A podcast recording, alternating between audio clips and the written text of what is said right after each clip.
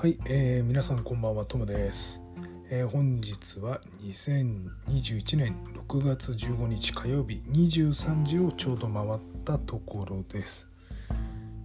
今日はあの夕方ものすごい雨に降られて早めに家に帰ろうと思ったんですが、えー、少し残業しました。で、えー、帰り新宿に着いたら新宿駅めちゃくちゃ人いました。もうあれですね。普段、ま、緊急事態宣言とはいえもう普段と変わんないですね、うん、ちなみにですねえー、っと僕の職場はですねこの緊急事態宣言まあ去年から去年のまあゴールデンウィーク明けぐらいですかね4月ゴールデンウィーク明けぐらいからですねこの1年ちょいですね僕は一度もあの一度もって言い方変ですけど自宅待機とか、えー、リモートとかそういうのは一切ありません。もうずっと職場に通い詰めで家族でよく話してるのが映るんだったら、まあ、自分だねっていう話してたんですけど結局まあ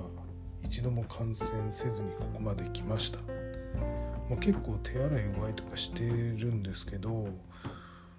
まあ、あの職場では結構ねかかった人もいました。1割まではいかないですけどね結構かかったんですよね。8%8% 8%ぐらいですかね職場の。結構確率的には非常に高い感じでした。もちろんあの職場でのあのクラスターみたいなのは発生しなかったんですけれどもなんやかんやかかってる人が多くて。なんかあれですね部署ごとに出勤停止になってしまったりとかしてるんですけどまあ僕の周りはかろうじて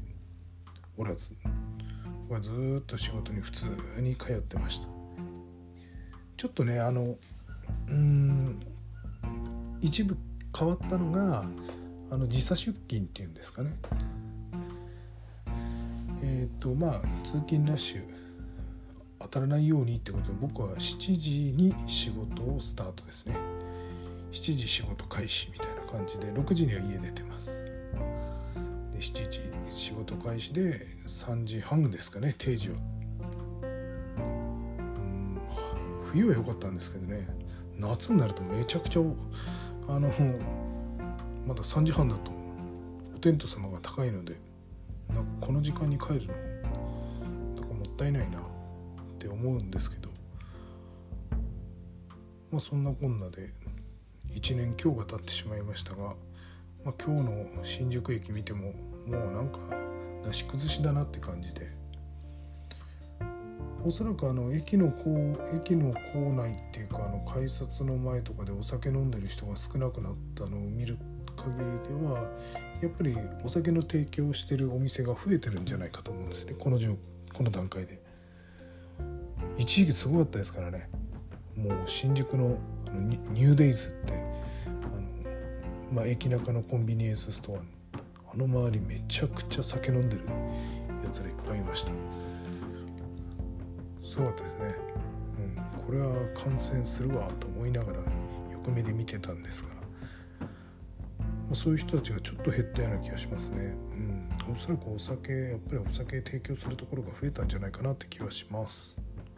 はいすいませんえっ、とだらだらと喋ってしまいましたがえっ、とまず本日ですねうん脆弱性関係なんですけど3件、えニュース入ってますまずですね Apple ですね、えこちら iOS12.5.4 をリリースと悪用報告のある脆弱性2件を修正しましたということです。こちらの方ね、Apple の方からあのえー、おそらく、えー、通知が来ると思いますんで、えー、速やかにアップデートしてください。えもう一つですね、えこれはあの以前もお話しした内容に近いのかな。えっ、とまあ相変わらずですね VPN 機器への攻撃が続いていると。え、修正済みのつもりが無防備だったケースもあるということで、え、基地の脆弱性を修正してない VPN 機器がサイバー攻撃の標的となっている、え、としてですねセキュリティ関係者が警告を鳴らしていますという情報が入っています。え、脆弱性の影響を受けないと考えられてきたファームウェアのバージョンへ更新してもですね、え、環境次第で被害に遭ってしまうケースも一部明らかとなっておりユーザーは脆弱性が残存しないか最新の注意を払う必要があるということです。これそう言われてもユーザー分かんないですよね。うんこれは厳しい。で新たに脆弱性が、えー、脆弱性のリスクが指摘されたのはソニックウォール製の VPN 機器 SRA ってやつですねセキュアリモートアクセス4600、まあ、これがですね、えー、なんかランサムウェアを用いる攻撃グループによって標的となっていることを突き止めたということなんですね。これはクラウドストライクっていうとインシデントの調査中に見つけたということでまああのこれを使ってる方はちょっと気をつけた方がいいということですね。はい。あの詳しくはですねこの件詳しくはクラウドストライクえもしくはソニックウォールの、えホームページを見ていただければと思います。これが2件目のニュース。えっと3件目ですね。3件目はですね、えー、あの EC キューブが提供する EC キューブ3.0向け複数プラグインに脆弱性があると。一部はですねすでに悪用もされていると。いうことで、えー、こちらの方ですね、えー、とねえっ、ー、とこちらの方はちょっとホームページを見るとと EC キューブあんまりホームページ載ってないんでまあ JP, JP サートコーディネーションセンター、えー、JP サート CC こちらのホームページに詳しく載っていました。まあえっ、ー、とこちらの方ですね各プラグインにおいて、え、脆弱性を解消したアップデートがリリースされていますと開発者や同センターでは、え、対象となる製品を利用している場合は、え、早期にアップデートをしてくださいということで、まあ、こちらの方あの呼びかけています。そうですねこれはやっぱりクロスサイトスプあのスクリプティング XSS の脆弱性ですね。なんかあのサードパーティーのこれ何て言うんだろう。エテューナっていうんですかね。ETUNA が、えー、提供するプラグイン。配送伝票番号プラグイン、えー、それと配送伝票番号 CSV 一括登録プラグイン。配送伝票番号メールプラグイン、まあ、こういうので、えー、脆弱性が見つかってるということですね。はいはいはい。これはちょっと。あ e コマースのプラットフォームですね。これね。そうですね。だから配送なんとかっていうのがあるんですね。こちらの方に利用されている方は、えー、ぜひですね GP サートコーディネーションセンターのホームページをご覧いただければと思います。はい。えっとそれではですねその他のニュースに、えー、いきたいと思います。はい。えっとまずですねえっとちょっと気になるニュースがあります。えっとですねえー、これはの三菱あ三越伊勢丹グループの、えー、クレジットカード MI カードですね。こちらを装うフィッシングが起きているということです。えー、こちらの方はですね、えー、ほぼ HTTPS で展開されているというニュースです。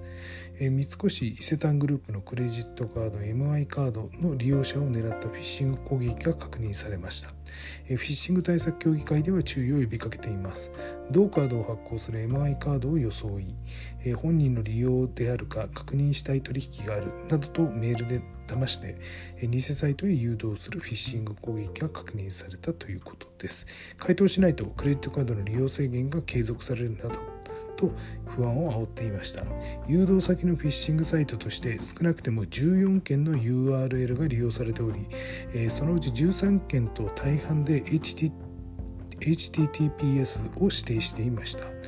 6月15日の時点でフィッシングサイトの稼働が確認されており同協議会では JP サートコーディネーションセンターへ調査を依頼類似したフィッシングに攻撃に、え注意を呼びかけていますということですね。はい、えーと、詳しくはフィッシング対策協議会のホームページをご覧いただければと思います。えーと、こちらの、えー、まあ、メールが届いた方は、えー、注意してください。で今日ですね最後最後というか今日ニュースが少ないんですね。えっ、ー、とこれはあのシニア弁当宅配サービスで個人情報紛失と自治体からの受託分もということで、えー、高齢者向け弁宅配弁当サービスを提供する宅配クック123のフランチャイズ店従業員が顧客情報が記載された書類を配達中に紛失したことが分かりました。同サービスを運営するシニアライフクリエイトによればフランチャイズ店である沼津三島店の従業員が5月30日に顧客情報を含む書類37枚を配達中に紛失したということです。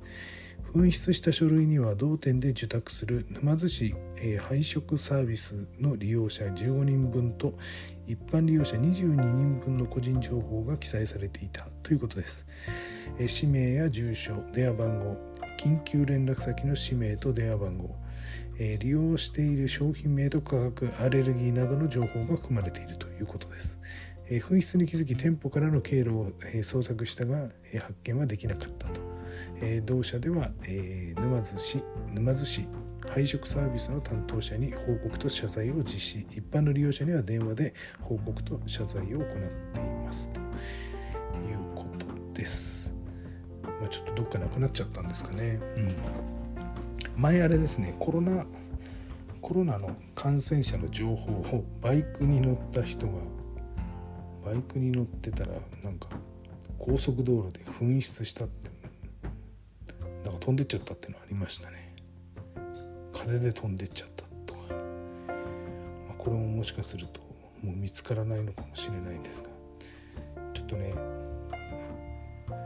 うんこういうななんかこうこういう書類を持ち出さないといけない仕事なんですかね。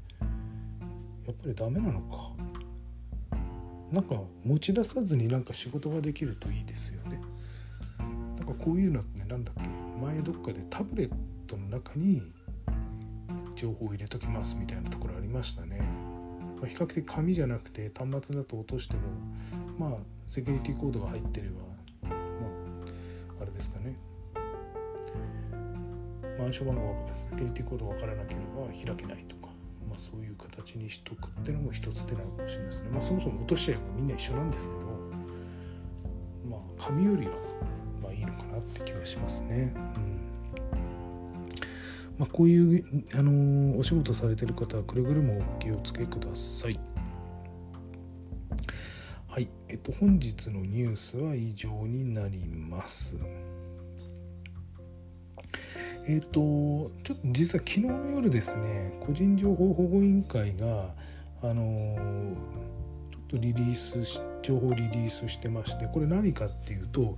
2020年のどのですね個人情報の漏洩紛失などの報告は4141件あったということです。まあ、先ほども個人情報流れたという話してるんですけれどもちょっとご紹介しますと2020年度に個人情報保護委員会が報告を受けた個人データの漏洩既存滅失に関する事故は4141件だったということです。マイナンバーカマイナンバー関連の漏洩報告も207件あり重大事態にあたるケースも8件あったということです。個人情報保護委員会が2020年4月から2021年3月までの2020年度における活動状況を取りまとめたものです。個人データの漏洩既存滅失に関する事故は4141件だった。前年度の、えー、4520件から9.2%減となりました。あなるほど。減ったわけですね。約10%ですね。内訳を見ると同委員会が直接報告を受けた個人データに関する漏洩などの実行は1027件。前年度の1066件からやや減少しました。このうち8件については域外となる海外事業者から不正アクセスなどの報告を受けたものだということです。えー、委任先となる省庁経由の報告が1122件で前年度の1519件から減少一方認定団体経由の報告は1992件で前年の1935件からやや増加したということです。え、報告徴収は、えー、委任先省庁による3件と合わせて357件前年度と同数ですが、えー、前年は委員会の実施件数が294件から354件へと大幅に増加しています。立ち入り検査は委員会が LINE および Z ホールディングスに実施した2件。委託省庁による委託先省庁による2件の合わせて4件となっています、えー、前年のそれぞれ6件37件から、減少しています。命令は2件。個人データがウェブサイト上へ違法に掲載されており運営者の名称や所在が不明だったことから工事送達後命令を行ったということがありました。命令後はウェブサイトよりデータは削除されているということです。勧告はなく指導助言は前年の131件から198件へ大幅に増加しています。ということですね。い、えー、報告を受けた4141件の82.2%は書類やメールの誤送付書類電子媒体の紛失などだったということです。それ以外では不正アクセスなどの報告が目立ったということです。1件あたりの対象人数は500人以下が91.3%と大半を占めますが5万人以上のケースも、えー43件もあったということですね。同委員会へ直接報告があった1027件の詳細を見ると63.8%は事業者の従業員による不注意に起因委託先従業員の不注意10.9%合わせると74.7%に上りますつまりこの75%を抑えればなんとか減るんじゃないかって気はしますね。ここが弱点だということですね。不正アクセスや盗難など事業者において第三者より意図的に漏洩などが生じたケースは156件。委託先で生じた27件を合わせると17.8%にあたる183件でした。事業者の従業員による意図的な漏洩は13件。委託先従業員による意図的な漏洩2件と合わせると15件となり全体の1.5%にあたるということです。漏洩した情報の形態は紙媒体のみが50.9%電子媒体のみが45.3%でした。91.0%において氏名生年月日性別住所の基本情報以外が含まれています。また80.4%に顧客情報11.1%に従業員情報が含まれていたということです、えー、特定個人情報に関する、えー、漏洩事案の報告は207件でした。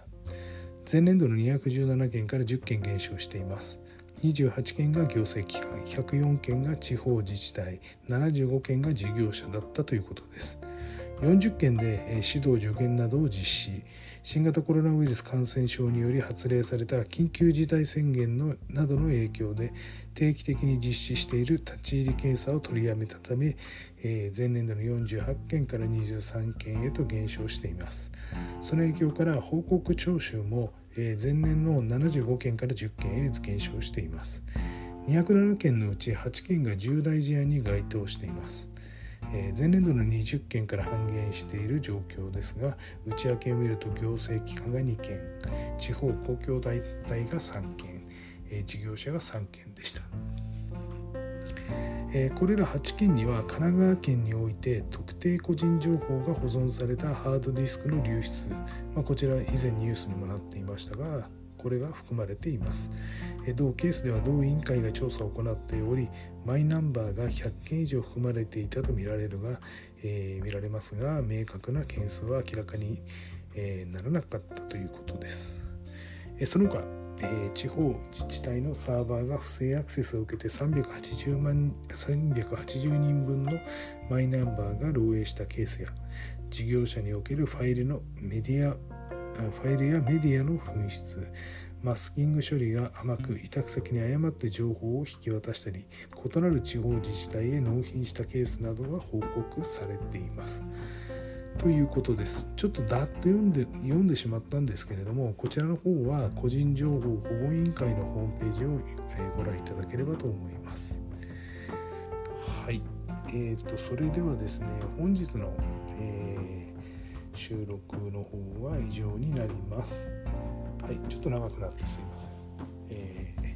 隙間時間に聞いていただくとありがたいです。はい。えー、それではですねまた明日、えお会いしましょう、えそれではおやすみなさいさよなら